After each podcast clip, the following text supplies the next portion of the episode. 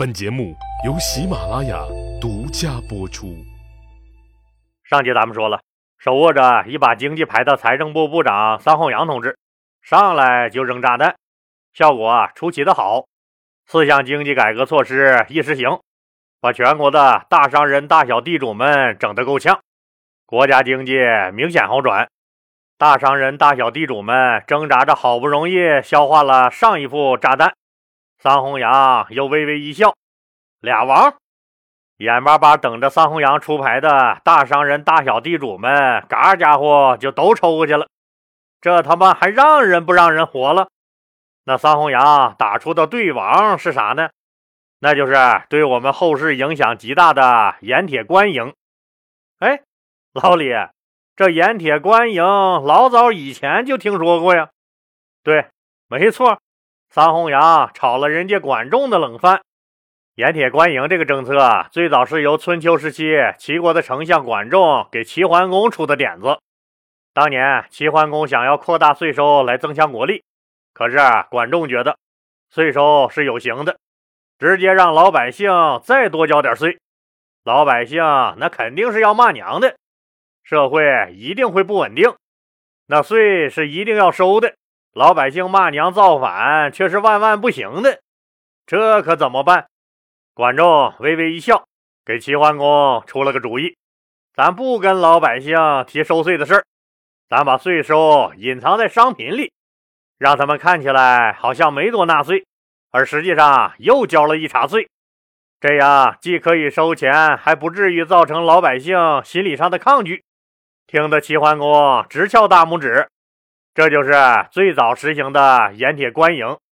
那为什么盐和铁官营政策能成为桑弘羊手里的对王呢？俩王那可是最大的牌了呀！确实，盐铁实行官营，杀伤力极大，不仅是给全体老百姓纳税了，还把肥的流油的盐和铁的利润从大商人、盐矿和铁矿的矿老板子们手里拿回了国家。之前咱们说了，汉朝初年国家的经济政策，只要老百姓有想法，上山砍树、下河摸鱼、晒盐炼铁，反正啥能搞来钱，国家都允许你去搞。慢慢的，有些人就先富了起来，尤其是垄断了盐矿和铁矿资源的矿老板子们有钱了。本来这山和海的所有权就是皇帝的。所有竹海成盐、开山铸铁的收入也都应该归皇帝所有。换句话说，这些商人、矿老板子们本身挣的就是皇帝的钱。国家有了难处，皇帝有了难处，号召他们捐个款、爱个国，这些既得利益者却一毛不拔，这就让刘皇帝大为光火了，立马开始了对他们的反击。除了上集咱们讲的严格执行桑弘羊抛出的那副炸弹。向商人和富豪阶层可以重税以外，这次执行的把盐铁由原来的私营改为国家专营，就直接从根儿上断了商人和矿老板子们的财路。您说这狠不狠？为什么盐和铁这两项能成为桑弘羊手里的对王呢？您想想吧，这里面意义大了，不但薅了全国人民的羊毛，还把巨大利润拿回了国库，老百姓还挺高兴。你们看看，我们村牛逼闪闪，为富不仁，天天扬着脑袋背着个手的张老板、李老板、王老板都被国家整垮了。该该，那才好呢！我就知道他们不是好嘚瑟，一天天的，凭啥他就比我过得好啊？该，老百姓们可不知道自己也被政府悄悄薅了羊毛，还一副兴高采烈的样子。那老李就给听友们说一说，为什么盐铁这两项改革是桑弘羊手里的对王，别的项目是不是还真不行？看准盐铁这两种物资下手，桑弘羊那实在是聪明，一下子就戳中了全国人民的肺管子。老李觉得这货脑袋顶上的头发一定不太富裕，肯定聪明绝了顶了都。咱们中国人早就明白一个道理。饿食无盐则肿，也就是说，缺盐人就会全身浮肿，所以盐对人来说那特别重要。即使是在偏远的农村，自己种自己吃，啥都可以自给自足，但是他们也必须吃盐，这东西地里可是长不出来。而铁器则是老百姓的主要生产资料，没有铁，农具就无法制造。所以说啊，盐和铁直接决定着经济民生，是两条命脉。人只要活着就得吃盐，所以盐是所有人标标准准的生存刚需。而你要种地，你要砍柴，手里就得有家伙事儿，主要是铁制的家伙事儿，靠木头棍子那是出不来产量的，得穷死你。所以，铁器是地地道道的生产刚需。您看，一个生存刚需，一个生产刚需，哪一个能离得了？这种影响，连身处穷乡僻壤的人都无法规避。换句话说，如果要为政府敛财，而且想尽快收到成效，没有比在盐铁这两样东西上打主意更好的办法了。所以，薅你羊毛没商量。那老百姓就看不出来吗？当然看不出来，至少在改革初期是让你绝对看不出来的。即使看出来点苗头，也不至于愤怒到骂爹骂娘，甚至造反。为什么呢？因为一把锄头或者砍柴的刀可以用上很多年不用换，每顿饭也是只放上一点点盐，所以价格稍微高一点，对老百姓来说没有明显的感觉，因为你用量不大。但对国家来说可就不一样了，因为体量和基数那太大了，所有人都被间接的强行收了税，韭菜割得很巧妙，就是这看似温柔墨迹的小刀子，从此成为了政府敛财手段中最能割下来大肉的利刃。因为只要你活着，就得天天挨刀，所以国库里很快又有钱了。刘皇的嘴里又开始哼哼歌了。可是桑弘羊的这个盐铁官营政策在执行中，慢慢的就变味了。那怎么的呢？以前的时候，国家基本上不参与盐铁的经营，盐和铁都是充分放开竞争的。所以盐铁虽然是刚需，但不是独家垄断，谁都知道能挣钱，谁都想来插上一脚。所以竞争那非常激烈，市场逼着商人和矿老板子们不断提高质量、降低价格，哪怕自己已经是这个行业的顶级私营企业了，为了维护你的地位、巩固你的护城河，你也需要自身加码、改进、扩大优势。这样一来，老百姓们就可以花更少的钱，用上更好的农具和砍柴刀，吃上更好的盐。大商人、矿老板子们通过不断的提高质量和产量，使得自家产品的影响力越来越大。一少部分人先富了起来，产生了最早的富豪阶层。本来大汉朝的富豪和老百姓们都过着安安逸逸的小日子，直到桑弘羊这位爷的出现，从此大汉朝的盐和铁就被国家垄断了。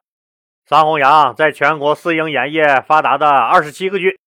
设置了三十六处专门主管盐业的衙门，在铁矿和冶炼业发达的四十个郡国，设置了四十八处专门主管开采和冶炼业的衙门，基本完善了盐铁官营的管理系统和经营网络。盐铁被政府完全垄断，民间不得私自铸铁和晒盐，违者重罚。然后借助政府雄厚的资金支持。生产规模迅速扩大，实现了规模化生产。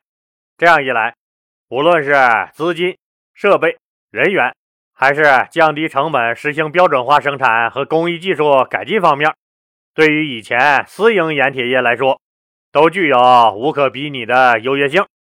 这就把原来那些私营企业主逼上了绝路。比如说，铁矿的开采规模和铁器制造工厂的生产规模都扩大了很多倍，开始出现了从采矿到冶炼制成品一条龙的大型制铁基地。与此同时，规模化生产促进了专业的分工合作，工匠们的技术更加熟练，冶炼技术也不断提高，铁的硬度更强。那时候已经有能力炼制达到钢的标准的铁器。钢就比铁硬得多，打出来的钢刀和农具都比以前的质量要好。这为士兵战场杀敌、农民生产耕种提供了良好的基础。看出来了吧？盐铁官营除了促进农业生产发展，让国家更富裕以外，他还把原来生产制造、买卖盐铁产品带来了巨大收益，从大商人、矿老板子们手里转移到了国家。所以在实行盐铁专卖以后，掌握在政府手里的财富出现了惊人的增长。摆脱了财政危机的汉武帝刘彻亲自给桑弘羊戴了大红花。还兴奋地跑到泰山去祭告天地，举行了封山大典。桑弘羊的这些政策，您觉出什么问题了吗？对喽，把充分竞争搞成了独家垄断，这是要出大问题的。记得不？二零二一年，也就是去年四月十号，国家市场监管总局依据反垄断法，对阿里巴巴集团在中国境内网络零售平台服务市场。滥用市场支配地位的行为，作出了行政处罚，责令其停止违法行为，并处以一百八十二点二八亿元的天价罚款。那这天价罚款是因为啥呀？就是说，阿里巴巴集团滥用其市场支配地位，对他平台内的商家提出二选一的要求，禁止他平台内的商家在其他竞争性平台上开店或参加促销活动。您看。罚了他一百八十多个亿，就是要防止他垄断。可见垄断的危害有多大？可能您又要反驳了。哎，老李，听你刚才讲的，这独家垄断经营也没啥不好的呀。不是规模也大了，技术也强了，连打出来的钢刀和农具都比以前的质量好了吗？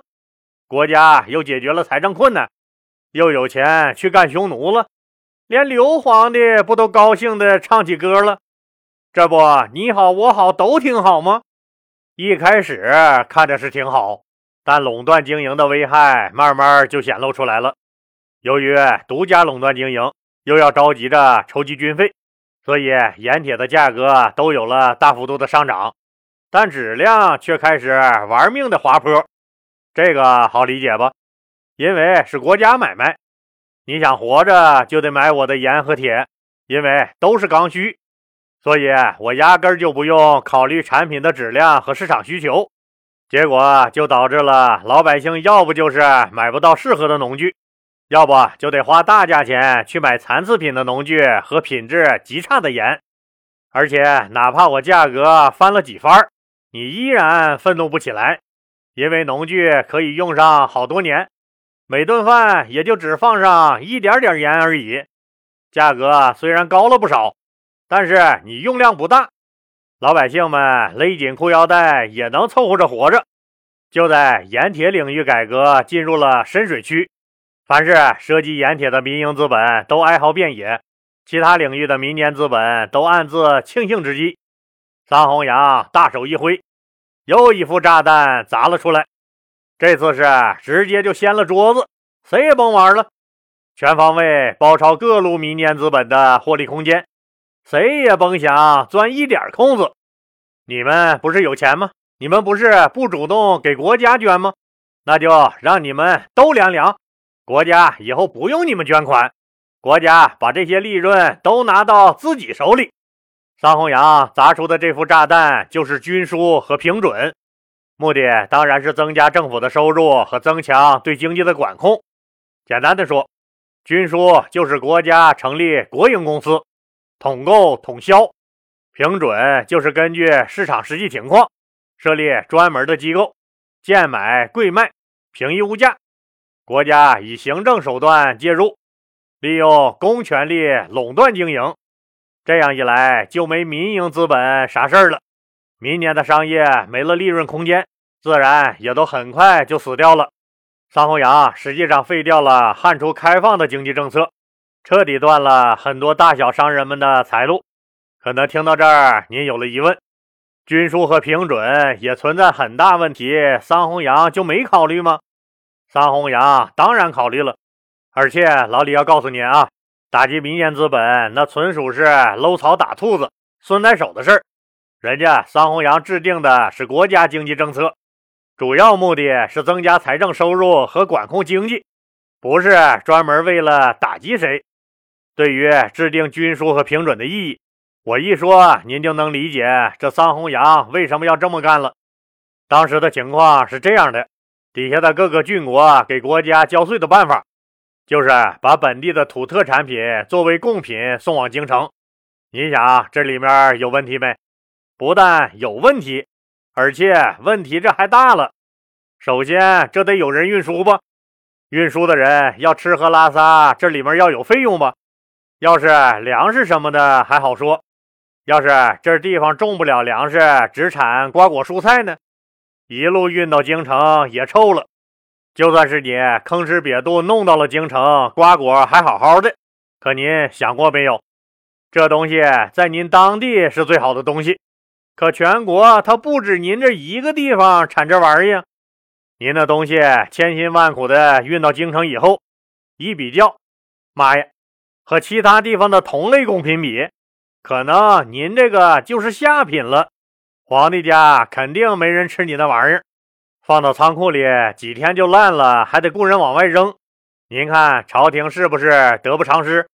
桑弘羊的军书和评准的办法，就是要解决这些类似的弊端。那最终结果怎么样呢？咱们呢下集接着说。老李希望听友朋友们动动您发财的小手，继续给老李的节目点红心、打 call 和转发到朋友圈、微博、头条、QQ 等社交媒体上，让更多的人都能听到老李讲的故事。当然，如果条件允许的话。老李很希望听友们都能加入老李的西米团，不但能享受收费节目免费听和超前听等七大权益，还能被老李添加为好友，有了一个咱们双方互相交流的私人空间。老李人生阅历丰富，又是研究历史出身，也有一定的社会地位，也可以说经历和见过不少的事儿。虽然不敢说做什么人生导师。但很多事儿也都看得很透。老李对西米团的家人每条信息都是亲自回复。您的喜悦咱们共同分享，您的疑惑咱们一起解决。西米团是咱共同的家园，老李欢迎您的加入，谢谢您的支持。